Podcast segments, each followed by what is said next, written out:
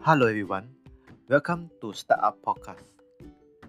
Today, I'm going to share with you all about a book that recently I read. The title is called about Together is Better by Simon Sinek.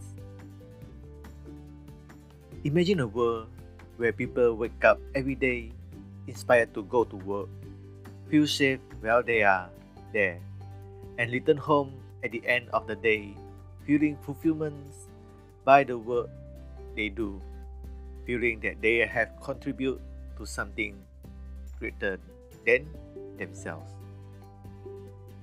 You may know Simon Sinek, him from his hugely successful TED Talk in 2009, or from reading one of his other best-selling books, Start with Why, or Leaders Eat Last.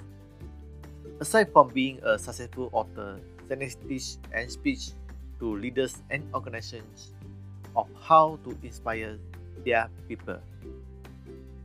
This unique book is taught about the story from which the combination of illustration and quotes about three friends.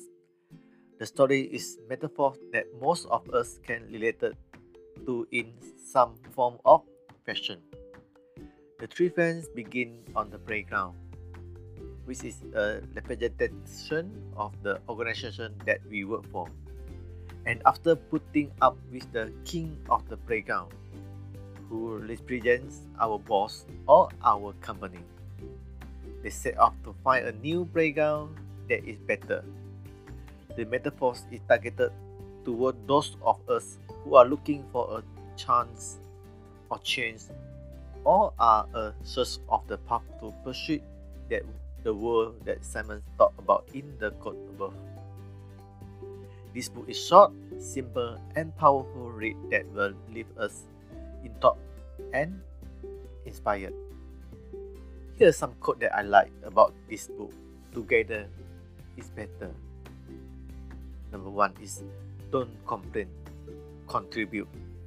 Yeah, in order to have a better world, we need to contribute ourselves instead of just complain. And another quote I like is most of us live our life by accidents. We live as it happens. Fulfillment comes when we live our life on purpose. Do you find your purpose of your life?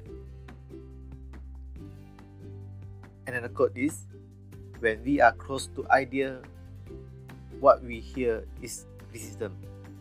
When we are open to criticism, what we get is advice.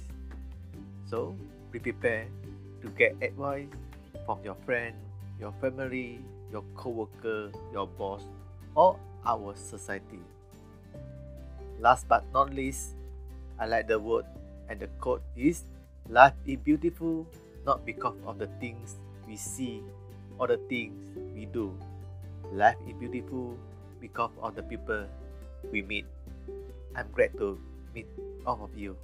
Thank you and see you next episode. Bye.